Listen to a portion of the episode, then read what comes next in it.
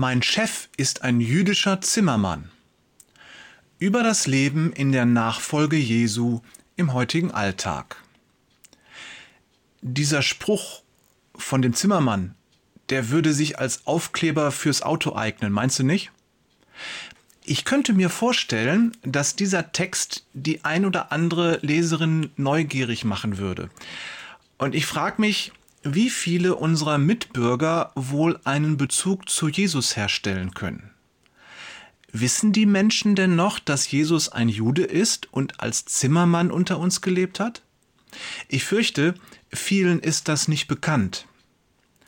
Doch wenn sie es wissen, oder zumindest eine Ahnung haben, dann werden sie genauer hinschauen. So, so, dein Chef ist also Jesus? Denken sie dann vielleicht? Wie kommt es dann, dass du so genervt bist? Als Nachfolger Jesu haben wir eine große Verantwortung. Der tragische Denker Friedrich Nietzsche hat uns in seinem Werk Also sprach Zarathustra den berühmt gewordenen Satz hinterlassen Bessere Lieder müssten sie mir singen, dass ich an ihren Erlöser glauben lerne. Erlöster müssten mir seine Jünger aussehen. Wen meint er da wohl?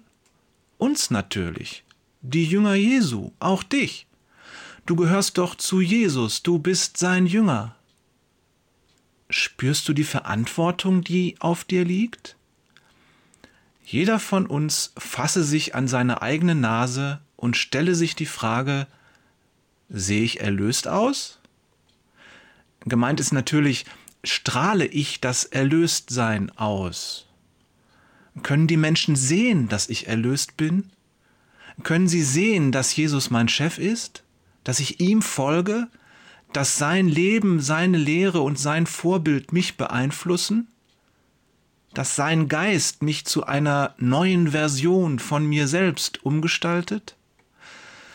Machen wir uns nichts vor. Menschen haben eine feine Antenne für solche Dinge. Wir alle spüren, ob jemand nur redet oder tatsächlich lebt, was er sagt. Es gibt nicht viel, was abstoßender ist als Menschen der ersten Kategorie. Nietzsche hat ihnen da ein trauriges Denkmal gesetzt. Wir müssen nicht perfekt sein, das wird uns ohnehin nie gelingen. Aber die Bibel sagt, dass wir neu sind. Paulus schreibt, vielmehr wissen wir, wenn jemand zu Christus gehört, ist er eine neue Schöpfung. Das Alte ist vergangen, etwas ganz Neues hat begonnen. 2. Korinther 5, Vers 17. Als du Jesus in dein Leben gelassen hast, hat dein Neusein begonnen. Du bist nicht auf einen Schlag und innerhalb eines Augenblicks ein komplett veränderter Mensch geworden. Und wenn dich jemand mustert, vom schütteren Scheitel bis zum schäbigen Schuh, dann siehst du aus wie jeder andere. Aber das Neue hat begonnen. In dir. Und es wächst, verändert, gestaltet dich um hin zu einem Abbild Jesu. Du wirst ihm ähnlicher. Bemühst du dich, das Wesen Jesu auszuleben? Dieses Bemühen spiegelt sich in deinem Denken, Reden und Tun und macht dich authentisch und glaubhaft auch jetzt schon, wo du von der Ähnlichkeit zu Jesus vielleicht noch so weit entfernt bist, wie ein frecher Schulbub von einem verdienten Generaldirektor.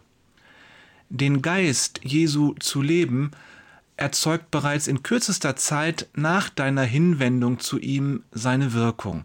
Das Neue hat dann begonnen. Die Frucht beginnt zu reifen.